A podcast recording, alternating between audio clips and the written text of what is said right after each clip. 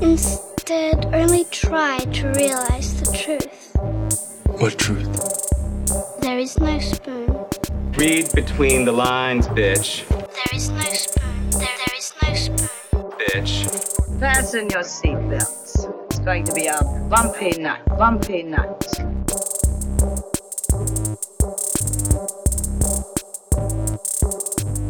Saludos amigas y amigos, yo soy Mario Alegre Femenías Y yo soy Rosa Colón. y esto es Desmenuzando, el podcast donde Rosa me puede interrumpir cuantas veces quiera y yo no me voy a poner como un viejito malcriado y me voy a parar y me voy a ir macharrán.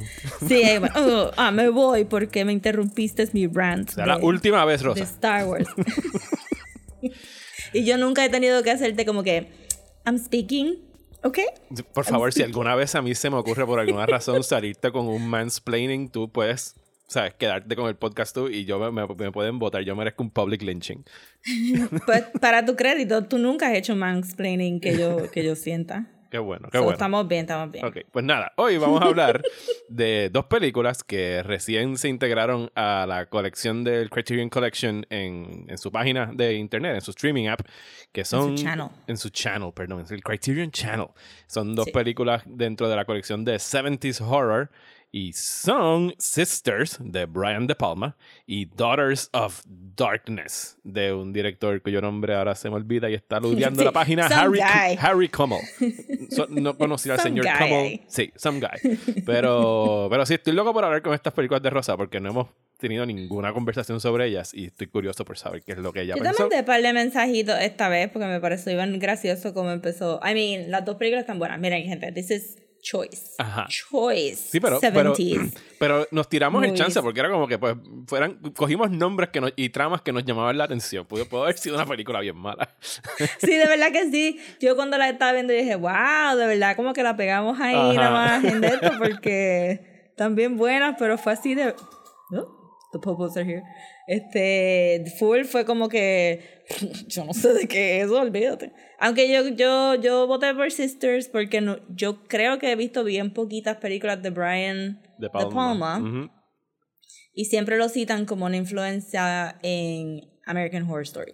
Ok, no, no, no, sí, definitivo. Y Brian De Palma a su vez está influenciado por Hitchcock. Y él sí es Ah, bien, full. bien trashy, bien sleazy, ¿sabes? Él definitivamente eh, tiene que ser uno de los ídolos de Ryan Murphy, de seguro. O sea, le gustan Ah, todas esas cosas de los tabús y breaking tabús y todo eso. Pero nada, eh, primero vamos a bullshitear. Eh, vamos a anunciar al final de este episodio el ganador o ganadora de los Funko Pops de Batman y Bane que Rosa hizo. Eso era un sorteo ex- exclusivo para los suscriptores y suscriptoras de Patreon. Así que pendientes al final del episodio que les vamos a decir quién ganó. Eh, pero Rosa, ¿qué has estado viendo durante esta última semana que no hemos conversado? Todas las asignaciones para desmenuzando. Pero Te vi lamentándote los otros días en redes sociales. sí, porque De que querías ver algo y tenías asignaciones de desmenuzando.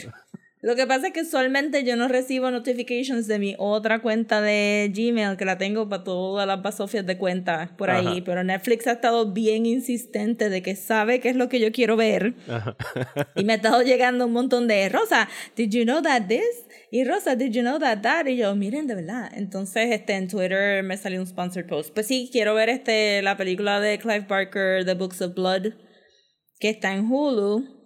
Este año chequeé Halloween y estaba medio flojo, flojín, as to be expected, porque no hay mucho, no se puede hacer más nada. Y sacaron una Pero- serie que se llama Monsterland, pero no, no he visto ningún episodio Sí, todavía. Y, yo y la- y las reviews han estado medio flojitos también. Eh, I mean, la de Clive Barker se ve mala, pero ¿qué película de Clive Barker no se ve mala y tú la acabas viendo anyway? So estoy pompeada para verla. pero lo otro que me llegó fue que se acabó The 100 y ya por fin el Season 7 está available en Netflix y The 100 es una de mis series favoritas de CW que no tiene que ver con superhéroes. Nice. And I'm really sad that it ended y estoy súper curiosa porque The 100 es una... The 100 escogieron un montón de escritores de libretos que saben cómo catch you para el próximo season y saben cómo tirarte estos twists que, se, que no se ven viniendo, pero cuando los ves tú dices, of course this is the natural progression of the story, of course it is. Y mm, es- está basado en un chorro, yo he hablado de 100 aquí millones de veces, pero para los nuevos. Este está basado en unos libros que son de Young Adult. So, el primer season, como siempre, todos los primeros seasons de CW son medio flojitos and you just have to plow through it or skip them. Este, el primer leeway. season... Exacto, eh, eh, they, they were getting their legs. Y el, el primer season del CW es bien young adult, es bien este, love triangles y, y todo eso, pero básicamente, pero keep going, porque se pone buena. And then there's the dip, y después se pone bien bueno. Este, y tiene un montón de actores y actrices que tú estás como que, lo he visto ahí. Oh my god, este tipo es de esta cosa. Oh my god, aquella mujer es de esta cosa. So tiene como que un montón de TV, B-listers y, y eso. Y la premisa es bien sencilla. Eh, hubo, una, hubo un nuclear holocaust, un par de personas pudieron escapar al espacio, se llama un ARC, este, y pues después de 100 años, o sí, yo creo que fue 100 años, 100 años o más, se me olvida, este, decidieron eh, coger a estos teenagers que estaban presos, entre comillas, en el arca por minor infractions o por huge infractions y soltarlos en la tierra a ver si ya la radiación había bajado.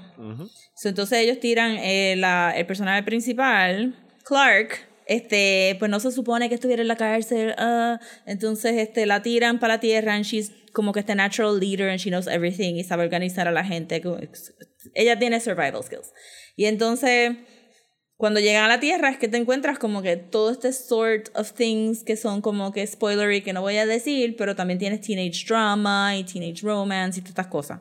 Pues en el segundo season they ramp it up. Y en el tercer season they ramp ramp it up. Y en el cuarto season they explain everything desde el principio. Y después en el quinto season it goes where you didn't think it was going. Y después en el sexto season están bregando con otra cosa. Y yo no sé cómo esta cosa se va a acabar.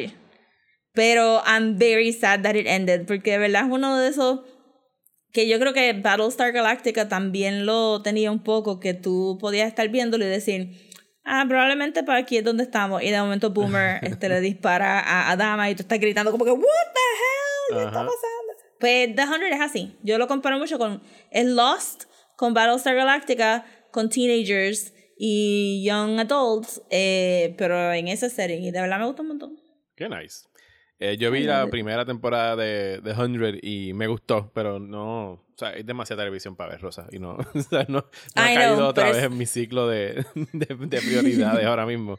Y esta semana he estado bien ocupado porque mira que me han llegado un chorro de cosas y links y cosas que tengo que ver para el trabajo.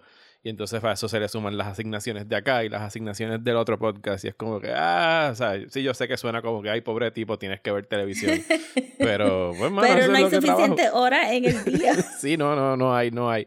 Así que voy a hablar de algo que he estado haciendo que no es ver pasivamente la televisión, sino activamente, que porque sí estoy mirando el televisor, y es que bajé el juego para Switch que se llama Hades, como el Lord of the Underworld Ah, de la ¿lo mitología. bajaste? Yes.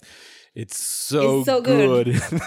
Lo voy a comprar. Eh, pues yo, ¿tú has jugado eh, roguelikes antes en el- No, no, no. plataforma? Yo estoy, mi entusiasmo está basado solamente en todo el fan art de Twitter que ha estado saliendo esta está semana. salvaje. El arte está precioso. Y, yo- y ya yo había visto, porque ele- ese juego empezó como un early access en Steam para computadora. Y eso es que tú, pues, compras el juego, pero estás como que playtesting it mientras lo estás jugando. O sea, tú puedes mandar feedback a los programadores, vas, Ah, así- so- vas como viendo. beta testing. Sí, sí, pero ya es tuyo el juego. Ya tú lo compraste. Ah, pero puedes jugarlo durante todas las etapas hasta que sale el último build y ya sale para el mercado, que fue cuando lo sacaron para Switch y para PC.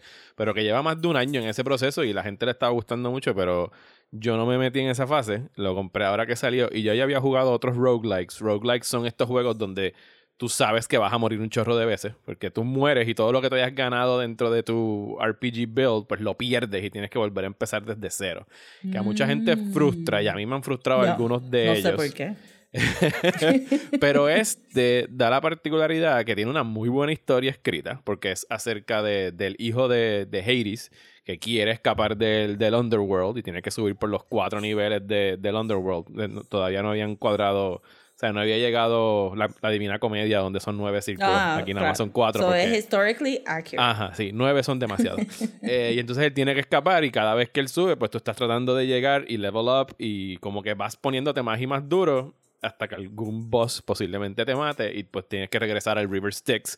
Pero cada vez que regresas al River Styx, Usualmente estos juegos tú vuelves y empiezas y es como que, pues, ok, vuelves a crear tu build, coges los power-ups que vas cogiendo, pero aquí cada vez que tú vuelves hay historia. Y entonces como que todos los NPCs se acuerdan y hay algunos, hay unos, por ejemplo, como Eros o, o no me acuerdo cuál es el dios este que es el mensajero de los dioses, algo con H, se me olvida el nombre ahora. Hermes. Exacto, Hermes. Como que te dicen, ah, te, ma- te mató fulana, jajaja, y se burlan de ti. Y es como que, o sea, el, el juego está bien integrado a lo que te acaba de suceder. No es como que moriste randomly y tienes que volver a empezar. Y tu papá, Aries, está todo el tiempo burlándose de ti, de que nunca vas a escapar de aquí, jajaja. Pero la relación con todos los dioses, cada vez que tú empiezas otra vez el run de tratar de subir por los levels del underworld, los dioses, porque ellos quieren, los dioses del Olimpo, porque ellos quieren que tú escapes, te van tirando boons. Boons para que tú cojas más poder para tal cosa. Si es Poseidon, tiene algunas cosas obviamente que tienen que ver con agua. Entonces tú vas construyendo tu personaje cada vez que subes y hay ciertas cosas como dinero y otro elemento que le dicen darkness que sí te, te ayuda a retener ciertas cosas para que te vayas poniendo más duro. O sea, que no empiezas otra vez en cero, sino que Pero empieza en desventaja anyway. empiezas en desventaja, pero te vas poniendo más duro. Entonces, para mí, pues tiene satisfacción en el hecho de que, pues, cada vez voy avanzando un poquito más. Y, o sea, tú sientes que hay, un, hay una progresión. Malo es cuando estás muri- muriendo y muriendo en un loop y es como que, miren, ya, me harté de, mo- de morir 30 veces. Aquí, por lo menos, estoy sintiendo en este que, que sí va avanzando. La historia está chévere hasta ahora y el arte está ¿sabes? Buenísimo. O sea, el arte de este juego está brutal, brutal, brutal. Eh, así que sí, si Sí, yo vi, el, yo vi el trailer y me impresionó mucho el arte, el character design y que, que de verdad hicieron como que they really like Greek mythology, no son los usual Greek gods, este, específicamente porque vi que tenían a Nyx. Y es como que, oh, mira que nice, qué chévere. Se acordaron Algo de diferente. sí, no es, como, no es Ares y Hades Ajá, solamente. No, no, y sale, exacto. sale Cerber- eh, Cerberus, el, perro, el perro este de las tres Ajá. cabezas. O sea, está bien, bien integrado el Greek Mythology. Así que sí, dale el break. Está bien nítido el juego eh, y se ve brutal. ¿Y cómo te va a ti en Animal Crossing? Pues Animal Crossing, eh, estoy ahora mismo disfrazado de Vampire Zombie, que yo creo que es como que un double entendre, porque estás muerto ya, pero no eres un flesh eater. Eh, limpiamos la pla- limpié la plaza, porque o sea, ya llevaba al frente del town hall. Yo tenía ya un cuadro donde había puesto como que pues unos muritos y una fuente, ya había puesto las Sí, florecitas bien organizadas y para el carajo se fue todo eso. lo tumbé y entonces puse lo- los fences que son como de, de- de concreto, que tienen unas púas. eh, Sí, esos De son metal. the Halloween ones. ese es el Halloween fence. Porque de hecho, los fences Sí. que pusieron de pumpkins no me fascinan. Los estamos usando para algunas cute. partes. Están cute, pero no, Ajá. no bregan como que para hacer un, un cementerio, algo que se Sí. vea medio creepy. Así que construimos eso. eh, y ya pues hay muchas calabazas. Estoy loco porque se pongan todos los árboles marrones, porque no me gustan los árboles verdes, están contrastando con mi Sí. estilo de lo que quiero buscar. ¿Sabes? Árboles con Yo frutitas. también, yo pensé no que, iba a pasar más rápido, pero no ha pasado todavía. Yo como que, Sí. I'm waiting for it. Yo I'm quiero, for quiero it. manzanas podridas, ¿sabes? Quiero como que eh, necesito cosas Ah, no, de eso ese yo creo tipo. que no pasa. Pero Este, ¿qué es lo en que el eso- juego viejo, ajá. en el juego viejo tú podías plant un perfect fruit tree, Ajá. perfect apples, perfect pears. Pero cuando le sacaban las frutas mucho y, y de momento el árbol se moría, eso hacía puff y se le caían todas las hojas y se quedaba el tronquito. Y entonces esos eran tus creepy trees de, Eso es de- ah, pues lo voy a dejar así porque se ve árbol diferente. sin, sin hoja. Pero yo no sé si aquí. Yo, yo tumbé todo el summer area y quité todo el pool y el, Se acabó. el- como que el pool party, ajá, se acabó. Hice lo mismo que tú, puse esos fences de, de cemento con tuquito, entonces pues Oye, yo no sé si tú bajaste Mala mía que te interrumpa. No te vayas del No. podcast, por favor. I'm Eh, speaking, ¿ok? tú tienes tombstones. Tú necesito tombstones. eh, sí, tengo western stones y tengo, o sea, es, una no receta, ¿Es una receta o un ítem? Es una receta. Por eso, pero tombstones como, como de graveyards, exacto. Sí, bueno, pero no, estos son como que con el slab de marble encima. No Ah, hay ok. tombstones solitos, no lo hay. Eso no los hay, no, no vienen. Ah. Todavía no. Buh, Está bien, pues dale, sigue. Ve, Porque yo tengo mi cementerio ahí. Carla, o sea, en el, en el área de Carla, pues tiene el cementerio y lo tenemos con flores negras. Pero yo quité el área del pool que está para el west side de mi isla. y ahí, yo no sé si tú bajaste el pattern de The Path. The Path. Es de cuál The es? Path. Ajá. Así se llama. Es como The que Path. alguien se inventó este pattern y hay tantas y tantas variaciones y, todo, y se llama The Path. Ok. Y todo el mundo lo usa y yo baj- bajé una de las variaciones. Es bien lindo porque lo puedes hacer winding Ok. y se ve como que stepped on. So hice eso y le puse un par de cositas y he estado building it up porque tú caminas y pues ves un esqueleto detrás de uno de los jail cell walls, esos que puedes craft. Y al final hay una lápida negra con flores violetas y se supone que sea todo como que así spooky. I'm gonna spooky it up. Ah, pues te voy a pedir el código para irme a soñar a tu isla para poderlo ver. Dale, debería de hacerlo así. Entonces, pues vamos a cambiar la entrada también. Y entonces en mi bamboo area lo quité y lo, y lo hice como un curi- curious, no, bizarre curiosities place. So tengo como que el anatomical model y cositas así que se ven bien weird que no hacen, hacen sentido. Pues están ahí. Tú vas a entrar y como que, oh, mira, este. Acá, It's acá a de- spooky marketplace. Acá Desi estuvo como una hora haciendo un pattern de calabaza para poner un, un, un- ¿cómo se dice esto? Un stand con esto que Ajá. pones en las cortinas. Entonces tiene ahí violeta Sí. con las calabazas y o sea, estuvo un buen rato haciendo pixel art. Super cute. Es que de verdad este, este era el season que... Porque verano estuvo cool, pero estábamos todos esperando por Halloween y estas recetas están bien bonitas y las variaciones de Yellow Pumpkin, Green Pumpkin y White Pumpkin te dan como que un montón de, de variedad para cada craftable, so I'm very happy. y Halloween, el evento de Halloween es solamente Halloween que viene el Jack, este, el, el Pumpkinhead. O sea que tienes Sí, que entrar ese día y si no te lo perdiste. Sí, así era. Again, creo que lo mencioné la otra vez cuando hablamos de Thanksgiving en Animal Crossing, pero sí, yo también he estado en eventos familiares jugando mi, permiso. mi 10. Exacto. Permiso que tengo solamente a few hours to give these people candy so they can give me stuff, so I can give some stuff to other people. Está chévere. Pues sí, me gusta mucho el Halloween y creo que la plaza se va a quedar cambiando durante lo que queda del año porque después viene Thanksgiving, después viene Navidad. Así que lo vamos a hacer. Sí. o sea, ahí mismo es I que va a ir el árbol de Navidad. Digo, hay árboles de Navidad, presumo, ¿verdad? Claro que sí, pero son Toy Day, Toy Day stuff Ok, ok. for the religion. ¿Tienes algo más del bulchiteo o no? No, no tengo más nada, de verdad que no he visto más Pues nada. yo nada más quiero hacer una última recomendación y yo sé que no me van a creer cuando la diga. Eh, pero es la nueva película de Adam Sandler en Netflix You jest, sir. que se llama Hubby Halloween. Y yo no sé si es que es de Halloween y a mí me gusta mucho Halloween o el hecho de que en la realidad depresión de la pandemia. la depresión de la pandemia. No, debe haber funcionado el que la vi, pues la vi con Desi y los nenes y la risa es contagiosa.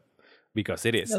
Pero en realidad no es como que el típico Adam Sandler lowbrow humor que ha estado haciendo por los últimos 15 años, sino que como que se tira un poquito más para el menos lowbrow humor, el middle humor. Sí, De- es, el- entonces es un family movie. Sí, sí, es, es para la- su época de Happy Gilmore y Waterboy y las otras películas que estaba haciendo al principio. todos esos dos ejemplos no have not aged well at all. No, pero, pero, pero fíjate, esta lo hace Pero ese es un- la... Mala mía. Lo hace- Yo sé que la estoy vendiendo mal y no me van a creer, yo lo acepto. Pero, pero me reí con ella y él está haciendo de más o menos una variación del, del Waterboy. Es como que el Village Idiot y pues está tratando de... O sea, él verifica y vigila que todas las tradiciones de, de Halloween se celebren porque están en Salem. Es el pueblo de Salem en- Ah, en Boston. ya. Y pues toda la comunidad está bien integrada. Yo no sé si es el hecho de ver a tanta gente hangueando afuera en Halloween me hizo como que, ah, what could have been. I remember Eh, pero para verla con la familia pienso que está chévere y está bastante nice. Y por alguna razón en estas películas, incluso hasta en las más malas, Steve Buscemi acaba siendo lo mejor de ellas en papeles insignificantes. por lo menos aquí en casa, y esto ah, es algo 100% generacional. Los nenes estaban gritando a cada rato, identificando actores que yo, a mí me salieron como 10 canas viendo la película porque era como que yo no sé quién es esa persona y yo no sé quién es esa otra persona. Ellos sabían quién eran todos los chamaquitos, todos. De verdad. Porque habían salido en algo del Disney Channel o era el otro Sí. nene de otra cosa y yo era como que I don't Yo know lo podría any reconocer por caras, maybe, porque este, a mis sobrinos le han dado bien duro al Disney Now app en Roku. Ajá. Entonces, como que... Sí, pues todas esas Qué estrellas, fun. ellos las van a reconocer inmediatamente y los van a gritar por Déjame ver. nombre. Que los estoy introduciendo, tú sabes, mis sobrinos más chiquitos no, no están acostumbrados a Halloween y, y los otros días los solté ahí en Nightmare Before Christmas y lo que estoy haciendo es que le pongo la película justo cuando me voy a ir, so como que bye, están solos viendo la película later. Y mi hermana me dijo, mira, ellos no acabaron de ver la película porque empezaron a gritar y qué sé yo. con, con Nightmare Before yo- Christmas. y yo está bien. Pero esta, este, esta semana les puse Hocus Pocus porque todo el mundo estaba hablando de Hocus no les Pocus. pongas Paranormal. que- Ni Coraline. Ah, no, este si, si pudiera. No, Coraline yo creo que es más fuertecita que Paranormal. Yo creo que, Sí. que, ella, que como Paranormal es más adult, estarían como que medio perdidos. Pero les puse Hocus Pocus y ellos estaban tan baffled porque son bien chiquititos y es como que... Pero no, las brujas se van a poner jóvenes y bonitas. Pasa la escena. Ajá. Pero no tan bonitas. Yes, that's the joke. El joke es que... You don't get it. Entonces yo seguía diciendo, se van a comer a los nenes. Y ellos como que, ¿qué? No, no, comer. Como que te expliqué que le están, como que, la vida. Se están soqueando la vida. You get it, you get it. Y ellos ahí, we don't understand what's going on. Bueno, pues hablando de películas de Halloween que no deben ponerle a los niños, No, para pasemos nada. entonces a hablar de la doble tanda de hoy. Worry, you're safe with me. I killed no one. Again. It's difficult to forget. Ah, you will. After a while, it'll only be the remembrance of a bad dream. And then the remains of a remembrance. More and more faint in your mind. I have seen many a night fall away into an even more endless night. Nights like last night. Who do you think I am? A kind of ghoul? A vampire? Oh, no, my dear.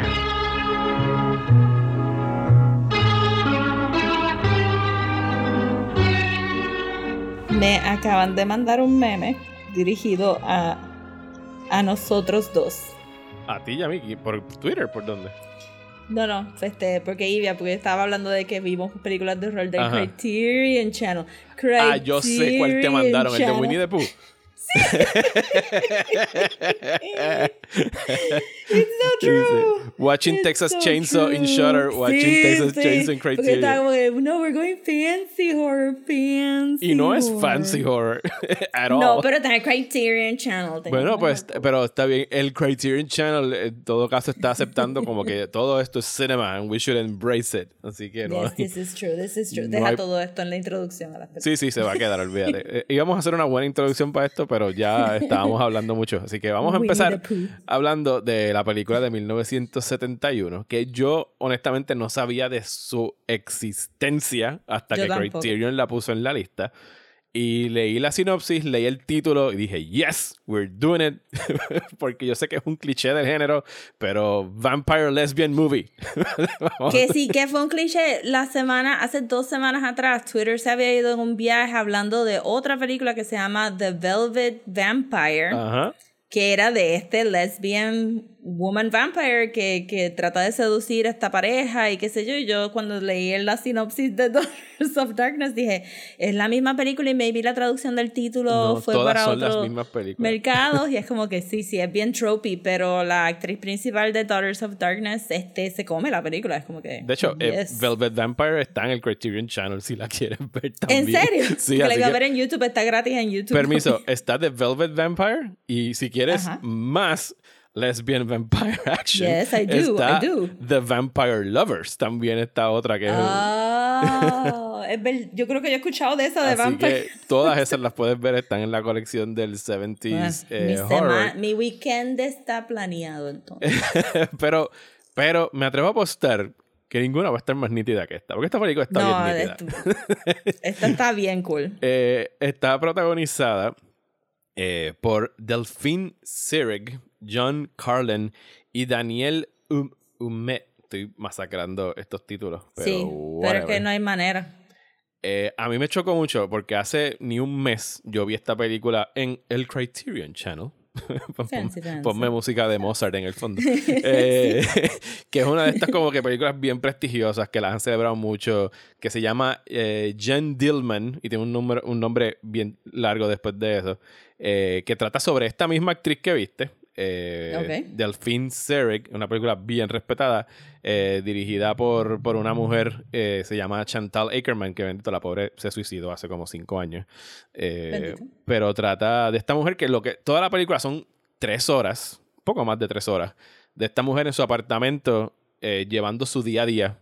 Eh, y se puede sentir como que bien latoso, pero dentro de esa rutina y de ella estar como que detrás de- del hijo y como que siempre bien servicial contra el hombre. Hay como que esta denuncia de que una mujer solamente está ahí para servir al hombre y ponen como que su monotonía diaria. Y después de un rato Que fue un argumento de esta película también. también lo fue.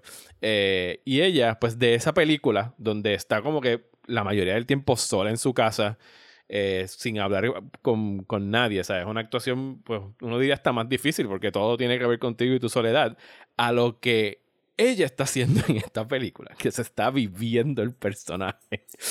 El viviendo el personaje, pero el pelo, el maquillaje, la ropa, todo está ahí on point. Como que la película empieza y están como, esto es gente, esto es un erotic movie, de esos como que Europe, como que, ay, nos fuimos a Europa a hacer nude scenes porque es más artsy fartsy, pero se supone que fuera como que, wow, this is almost pornography, ¿verdad?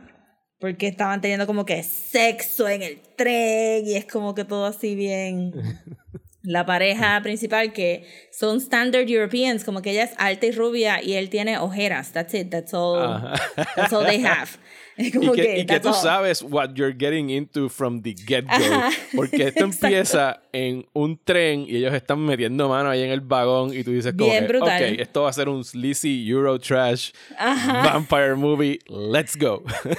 Y Vamos allá. entonces, pues están hablando ahí, qué sé yo, y tú dices, ah, ok, so, estos son la gente que se supone que es bonita de la película. Ok, ok, Ujú. ok. No. Y de momento llegan las dos nenas vampiras y es como que, oh, no, no, no, no, gente, échense para atrás. Llegaron ellas, La por favor. introducción de esa mujer en cámara.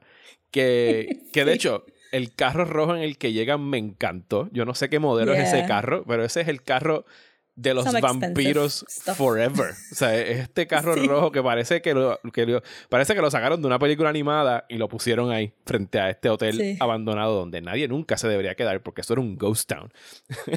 No, it was off season. Todo el mundo, it's off season. Why are you here? y llega eh, Andrea, que es Ilona, que, que yo- no es, ella no era vampira, ella era como el familiar, ¿verdad? De ella.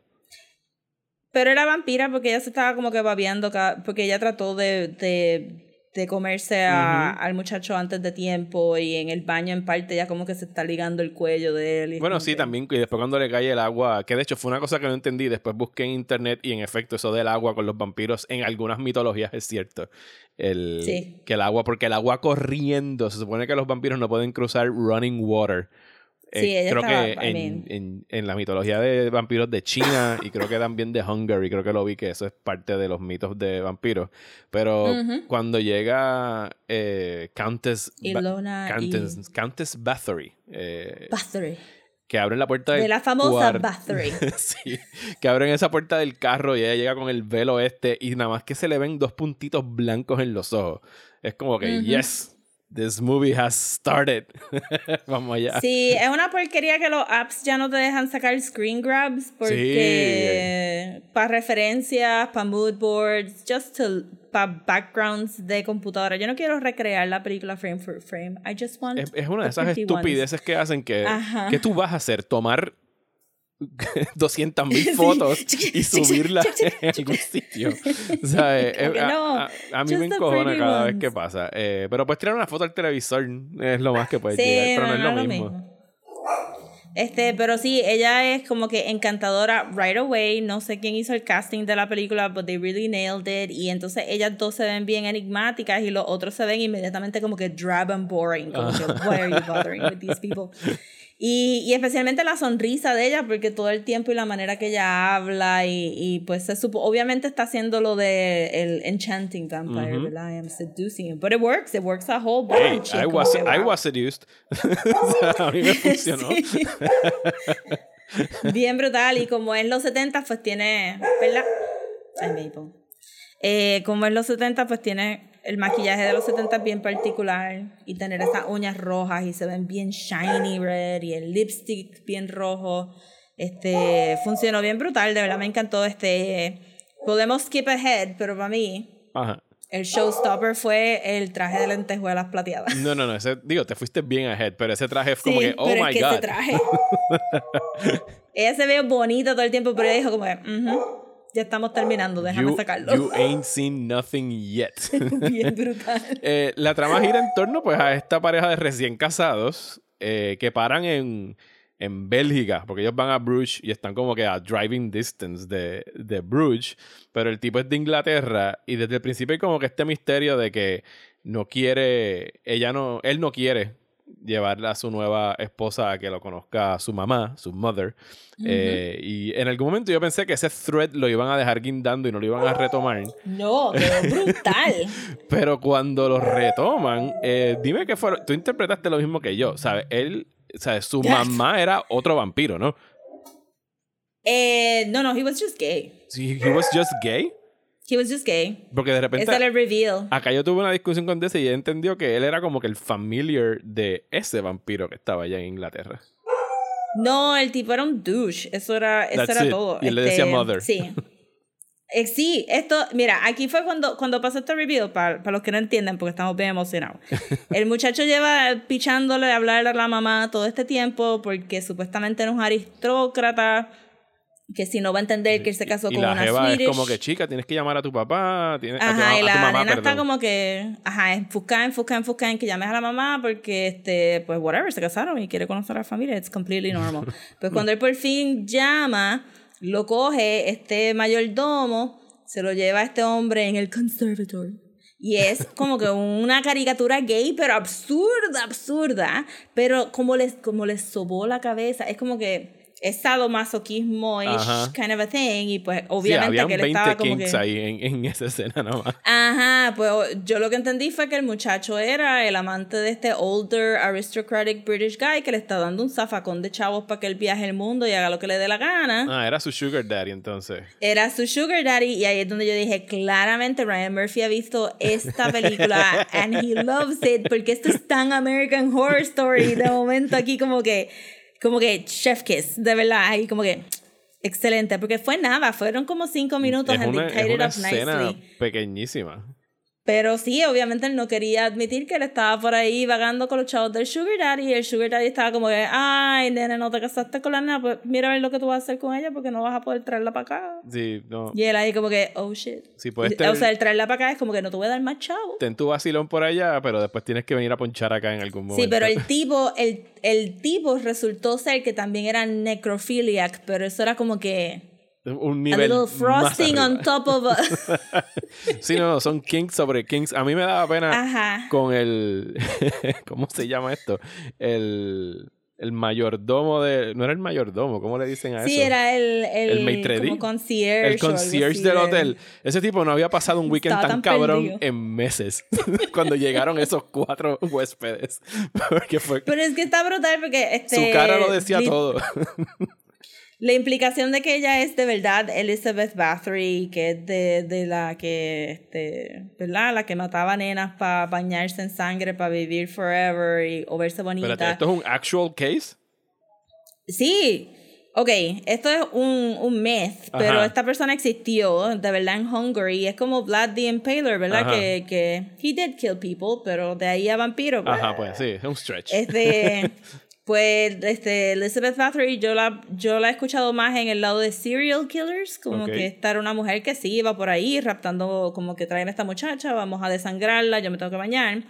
En el podcast de Grady O. Hendrix de Saturday School, something, something, Spooky Ajá. Saturday School, él explica específicamente de la leyenda de Elizabeth Bathory, que es bien posible que haya sido como un Marie Antoinette kind of situation, que la quisieran sacar de, de verdad, de la de, de su posición de poder, este, inventándose estas historias para que la plebe fuera por ahí diciendo como, mira, esa mujer está matando a. Pero también, eh, este, pero también podría ser un caso de que she did actually kill a lot of women, desangrándolas para bañarse, como que no se sabe. So, so eh, the lesbian vampires pues tienden a irse más para Carmilla, que es otro, otra historia, pero también pues Elizabeth Bathory, porque el blood connection está ahí, why not? So ella está ahí como que, I'm totally Elizabeth Bathory. y este, la babilla de tu entrar a un hotel, 40 años después e- igualita. Exacta. Que te digan, yo me recuerdo de ti porque tú eres tan linda y ella. I know. No. no. Y uno, nena, ¿por qué tú estás yendo a los mismos hoteles? Como que. Because I Ya. can. sí, claramente. Eso, eso estuvo bien gracioso. Sí, pues, y la, y la trama gira en torno a que las desapariciones de estas muchachas, eh, por alguna razón, hay un detective como que les cae detrás y empieza a investigar qué es lo que está pasando en este hotel. Eh, y ella... Que yo pienso que él se recordaba de ella. Yo pienso que a 40 años atrás ella estaba haciendo lo mismo y entonces Bueno, empezaron Rosa, a pasar las mismas Tú no te cosas. acordarías de esa jeva 40 años después. Pues sí, todo el mundo, porque también nada más habían dos personas en este town. No es como que había tampoco. Pero yo pienso que sí, que el detective estaba conectando. Y, y por un segundito la película trató de, de hacerte pensar que el muchacho era el que estaba matando también. Ujú. Porque es necrophiliac, pero era simplemente un kink de querer este mujeres tan sumisas, I guess, para pa bajar. I mean, maybe he estado escuchando demasiado serial killer stuff, pero estaba escuchando este de, de Jeffrey Dahmer. Ajá. Eh, Que esa es la próxima este- serie de Ryan Murphy, si no me equivoco, ¿verdad? De verdad, Creo es que que, sí. estaba bastante fascinating.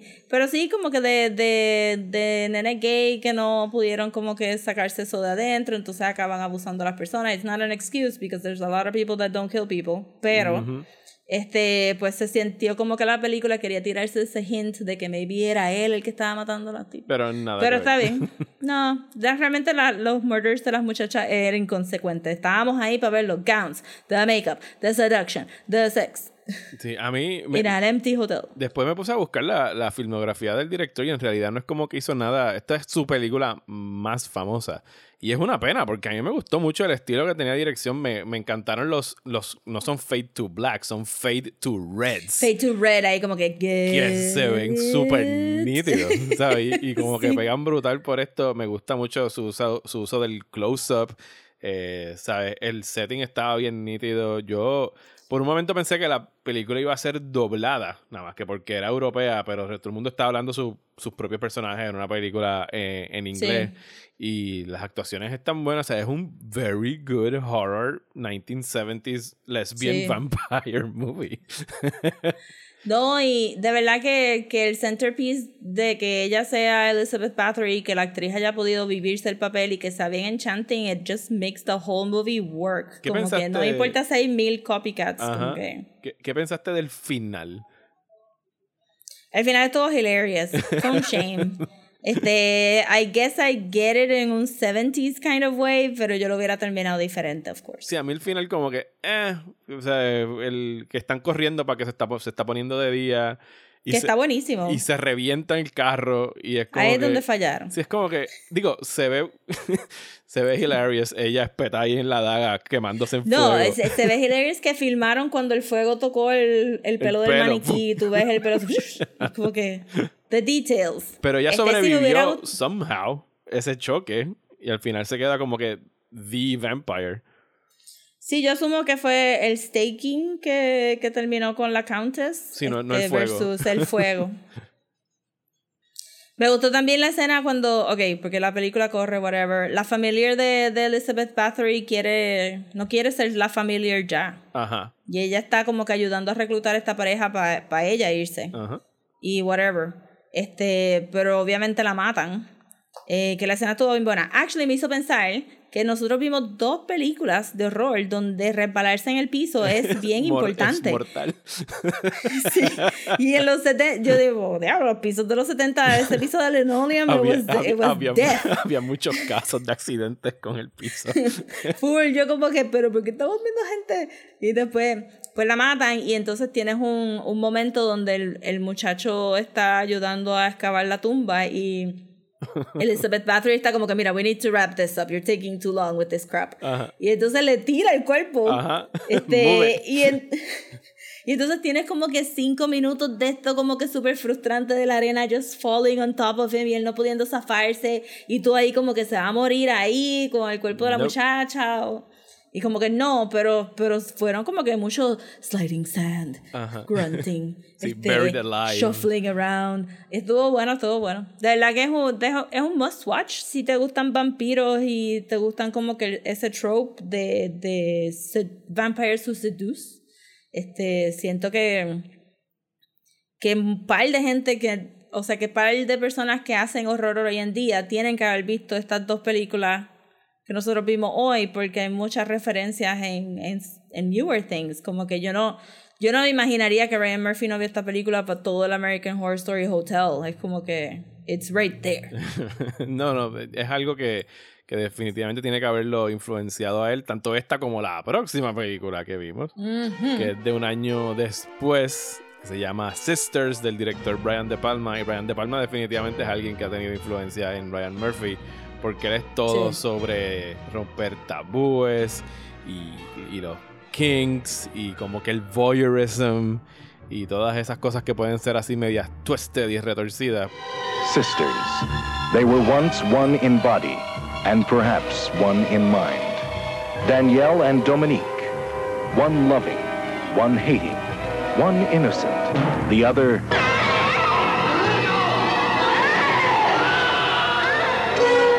Where does Danielle end and Dominique begin? Yo no la había visto. Eh, creo que es como la primera o segunda película de, de Brian De Palma y está protagonizada Ajá. por Margot Kidder. Louis Lane, que honestamente yo no he visto muchas películas de Margot Kidder. Yo he visto a Margot Kidder principalmente como, como Louis Lane en las películas de Superman, así que no estaba preparado para el French Canadian Margot Kidder. que Y por que un se momento tan fresh face, era como que, ¿Are you 12? por un momento dudé. Yo dije, espérate, Margot Kidder siempre ha hablado así. Y es que estaba haciendo acento americano para, para Superman. Y era como que no, no, no. Que de hecho, yo tenía. El, yo no la vi en el Criterion Channel. Yo tenía el Blu-ray de esta película comprado hace tiempo y no la había abierto. Y dije, como que bueno, ahora es el momento de abrirlo. Y hay una entrevista, Rosa. Hay una entrevista Wow. en esta película, en el, en el Blu-ray, perdón, eh, del Dick Cavett Show. ¿Te acuerdas del Dick Cavett Show? Que era como, como si fuera un night. Ese era que, Que es un tipo rubión que se lo tripeaban en que Forrest era que se Gump. sentaban en las sillas y sentaban hablaban en como... sillita y hablaban un Ajá. rato. Sí, olvídate, era como que el most basic basic antes del, del Tonight Show. sí. Las invitadas de esa semana eran Janis Joplin, Gloria Oh. Swanson, que Gloria Swanson era esta super actriz del silent movie era, que se hizo también bien famosa después cuando hizo Sunset Boulevard. O sea, que tenías un silent Oh, wow. movie star. Janis Joplin y Margot Kidder, que llegó, que debe haber tenido como 22 años, porque era una serie, Oh, my una, God. una entrevista del 70. Margot Kidder llegó descalza al set, en un traje así bien largo de Flower Girl de los 60s. Y, el, y Oh Dick. Dick Cavett no sabía qué hacerse con su vida porque esas mujeres de repente empezaron a hablar de que Gloria Swanson había sido la que se inventó el panty girdle. Y el tipo, y el Ah. tipo no sabía dónde meterse, era como que estaba rodeado por todos estos íconos femeninos.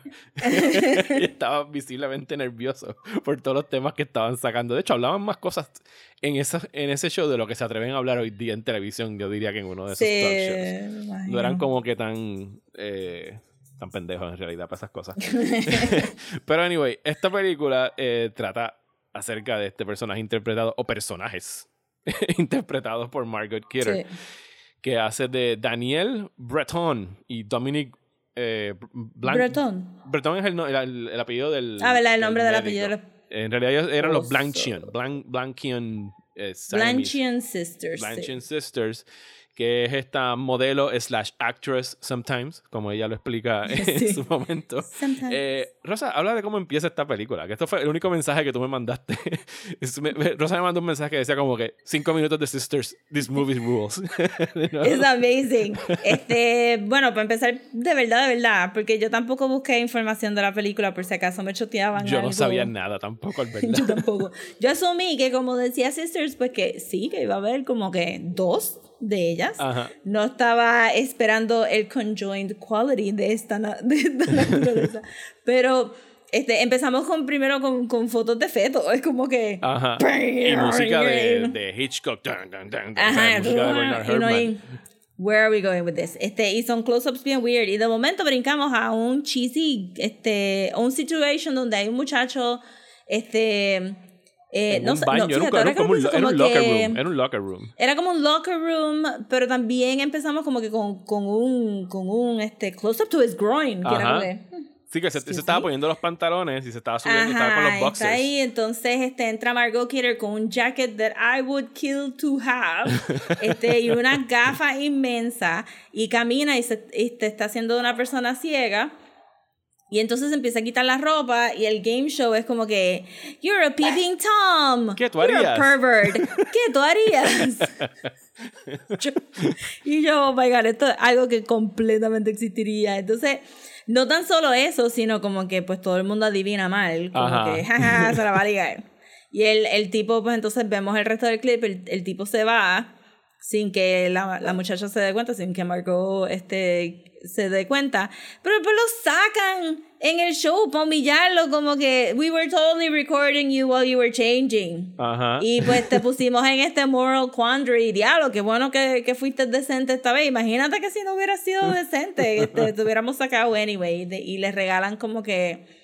La que- cena, que ¿verdad? yo- la cena con la cena en un African room. Que Ajá. yo creo que hasta en esa época se sabía lo racist que era Pero- ese, ese premio. Pero esto es una So, la película, que ataca sabe. mucho el, el racismo, más de lo que Sí, te imagina- so, la película sabe. Ajá. Como que por eso es que el muchacho pone la cara de como que. okay. Gracias por mandarme a comer al African Room. Y entonces, pues obviamente, este Margot es bien linda y pues deciden ir junto al African Room. Ajá. Y, y ahí es donde ella reveals que pues tiene como que un stalker situation going Ah. on con su ex Con marido. su ex marido, que resulta que no es el ex marido, ex marido, sino que es el científico, el, el crazy scientist de esta película, como que el médico El loco. crazy scientist rapist. Sí, definitivo. No hay manera que esa mujer estaba en, en, en una mentalidad para consentir at all. Para nada. Eh, pero antes de llegar ahí, pues eh, esta pareja, Margot Kidder y el otro caballero, eh, se van y tienen una noche de sexual intercourse que para mí me chocó que estuvieran haciendo un mixed race en 1971, porque eso es algo que no Sí. era común. Eh, y pues, como, como haría cualquier persona, después de un one night stand, eh, la pasaste bien, sí, nítido, cool. Oh, hoy es tu cumpleaños y el de tu hermana que no conozco. Déjame ir a buscarte un bizcocho. Tu hermana que está en la casa que no conozco. Sí, que he escuchado hablando contigo, by the way. Así que como yo soy este tipo tan cool, pues bendito, voy a ir a buscarte un bizcocho y que me lo sirva Olivia Dukakis, porque what the fuck. Que, Hello everybody, I'm It's Olivia Olivia Dukakis. Dukakis. It's Olivia I'm here. me acordó, no sé por, digo, obviamente Olimpia Dukakis a lo mejor no era nadie en ese momento todavía de conocida, pero me acordó a, a Jay and Silent Bob Strikes Back cuando sale Mark Hamill, que sale, hey kids, it's Mark Hamill. y yo digo, mira. Olimpia Dukakis. ¿Qué Ajá, haces yo ahí? como que, what? y, lo, y lo tuve que buscar como que, this is real. Ok, ok. Pues sí, pero este, muchas de las, digo, I guess que bien Brian De Palma, pero muchas de las escenas eran como que bien loaded. Ujú. como que sexually charged for no reason. Y entonces pues él va a comprar el bizcocho y la repostera no sabe escribir porque la persona... Y esto es algo que pasa de verdad cuando van a un bakery. Te van a decir, Digo, no es just que no one sabe employee. escribir, es que no sabe hacer el icing. Sí, el, el bizcocho, el bizcocho. Porque siempre, eh, siempre, en todos los bakeries siempre hay una persona que lo hace y si no está, te chavaste, tienes que esperar. Y ellos, no, chica, hazlo tú. Pero entonces él le coge la mano y la ayuda a escribirlo. Ajá. Y luego, luego, como media hora más tarde, la película para por humillarla extras, como que, he bought a cake and somebody wrote on it like it was a child, like it was a child who didn't know how to read. Yo, Diablo. Aquí habían un montón de cosas que eran como que, estos son inside jokes de Brian De Palma, porque el- la tiradera está en Island. Ah, sí. Ah, yo vivo en Staten Island. Bueno, tú me dijiste que vivías en New York y ella como que... Staten. Island is New York. Wow. y después la mamá de la, de la reportera lo reitera como que there's things happening in Staten Island. y como que diablo, ok, ok. Pues y después este, a los quebecuas también les tiran. a todo el mundo le tiran aquí. Y el, y el pobre tipo, pues, lo, lo matan. Bien Bueno, to be fair, Bien. ¿quién saca un cuchillo tan grande?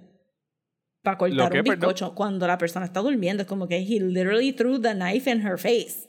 Como que, diablo, mira, Sí. para que lo corte, estaba durmiendo. Y uno ahí, loco, dale un break. Sí, porque cuando tú sirves un bizcocho, tú llevas un cuchillo gigante por abajo para que lo pueda picar. Y se lo tiras ahí como que en la cama. Mira, mira, te traes el bizcocho.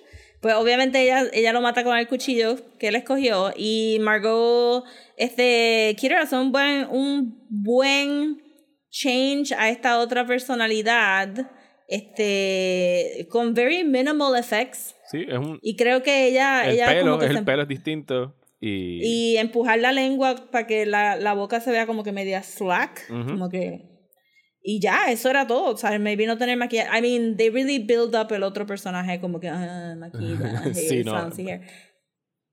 Pero pero me gustó que era como que un cambio mínimo. No, y, Este- y ahí es que tenemos una de las secuencias que esto sí es bien, bien, bien Brian De Palma, que es el split screen, que para mí queda genial. Sí. Él lo usa mucho, eso es una técnica que él usa muchísimo.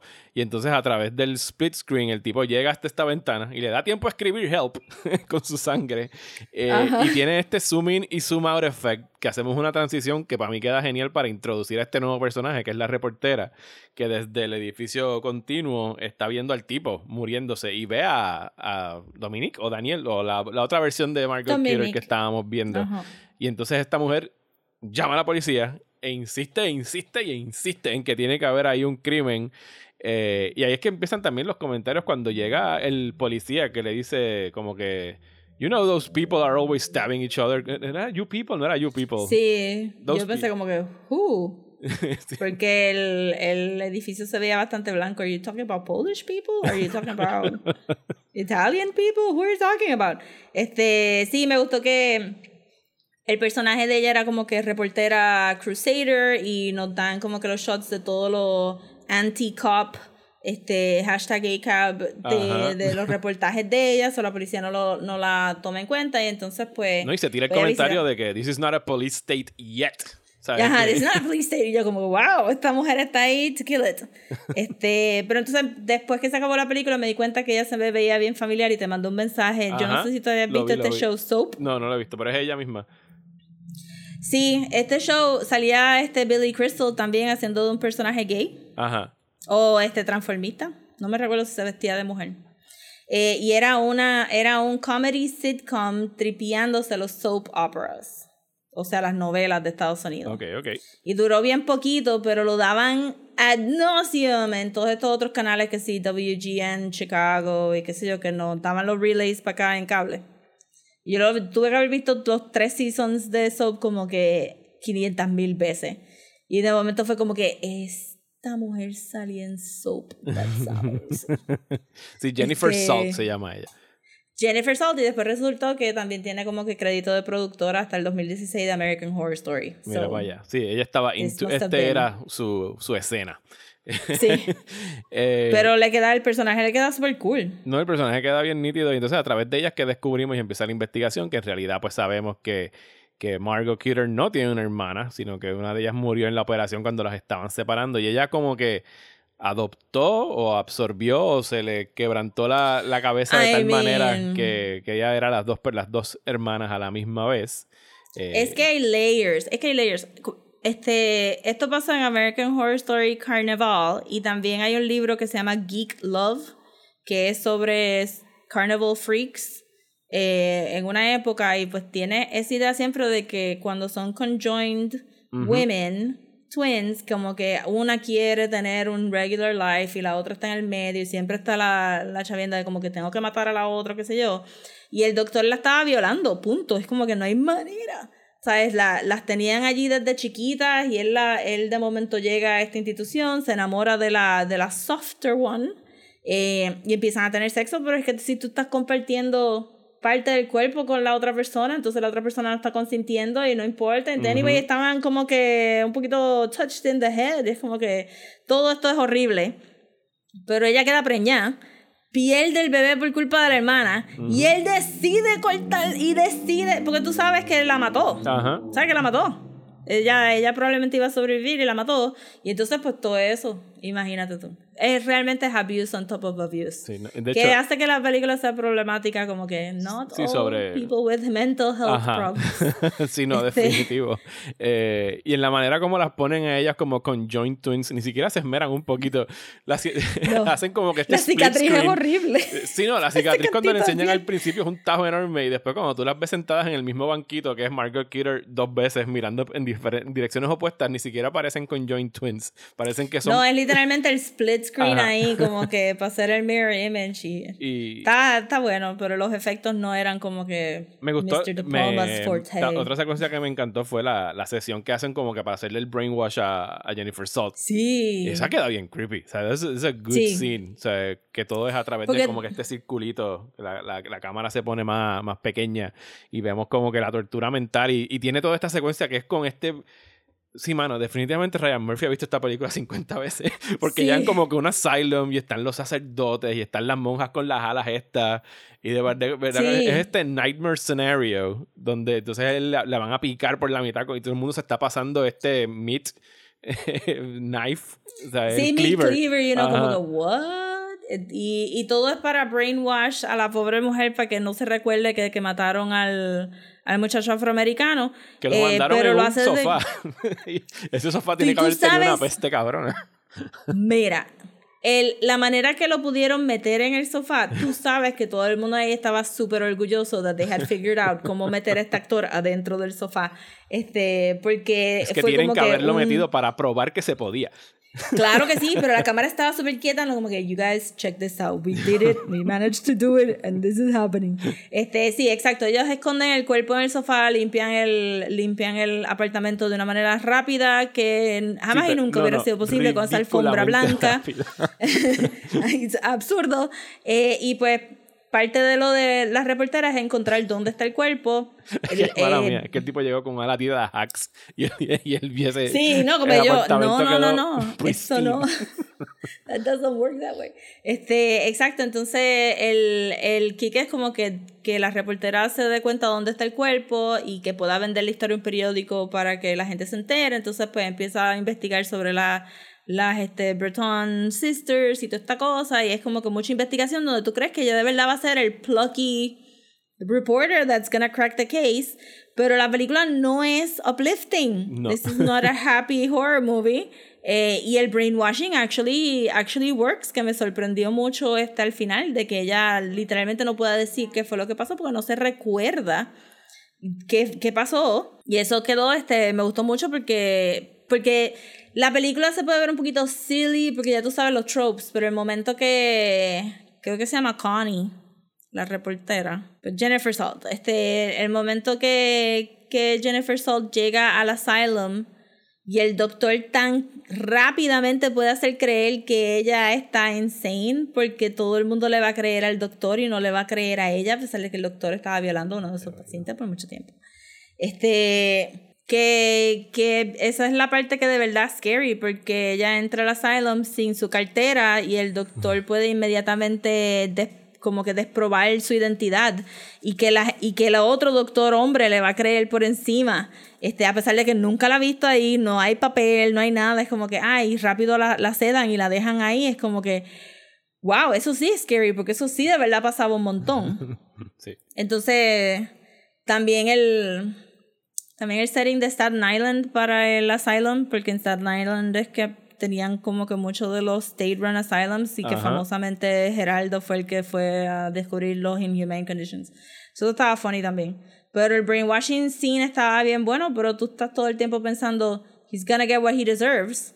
Este, pero he kind of gets it in a weird way. Ah, Dios mío, la parte cuando él estaba fondling her boob mientras le Mientras le hablaba. Disgusting. Y después, obviamente, pues todo el mundo se muere menos la. se, este, se muere. Bueno, no, pues nada más él se muere. Bueno, I guess que Dominique se muere, in a way. Sí, se, se queda una nada más.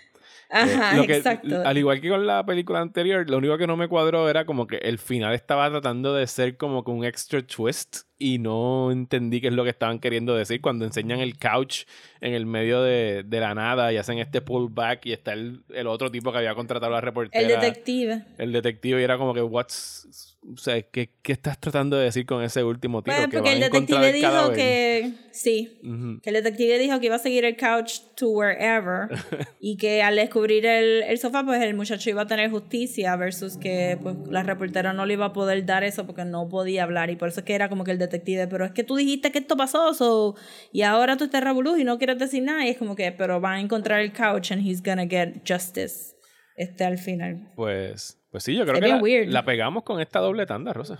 Ya, de verdad que sí está bien buena. Le- les Saquen voy a- el free trial del Criterion Channel de nuevo. Les voy a tirar este- una recomendación de otra que vi que está en Ajá. la misma liga. Se llama The Witch That Came In From the Sea. Y esta película es parte de una selección que hubo durante los 70 y 80 en Inglaterra, donde crearon hasta un special denomination para clasificar las películas y se llamaban Video Nasties, que eran algo que ni siquiera les daban derecho a exhibirse en Inglaterra. ¿Sabes? Los censorship eran bien, bien marcados. Y cuando la vi entendí perfectamente por qué. Porque esta película trata sobre esta mujer que fue, te vas enterando, voy a dar la premisa nada más, se vas enterando que fue abusada de niña por su padre. Y entonces ahora de adulta, pues está matando hombres. Y de la manera que mata hombres, nada más voy a decir que tiene que ver con escenas donde hay hombres desnudos y, y una navajita. Y no voy a decir lo que hace con la navajita, pero es, es bien nasty la película. Eh, y, y como pues definitivamente le cae el título de Video Nasties, así que si quieren ver ahí una triple tanda, también pueden ver eh, esa también, ¿sabes? The, The Witch That Came In From the Sea. Y yo creo que hay par de, te- par de movie treasures en esa selección de, de las 29 películas que añadieron y por lo menos yo las voy a seguir viendo. Y no están, no están limitadas a este mes, o sea, no se van a ir al final de este mes, así que por lo menos tenemos de seguro hasta, hasta noviembre también para seguirla viendo en es el, nice. en el Criterion Sí, Channel. noviembre es como que este noviembre va a estar flojo anyway, so may as well keep make it October again. Y, de- y después del 3 de noviembre puede ser su propio horror show. Así que Sí. vamos a dejarlo ahí.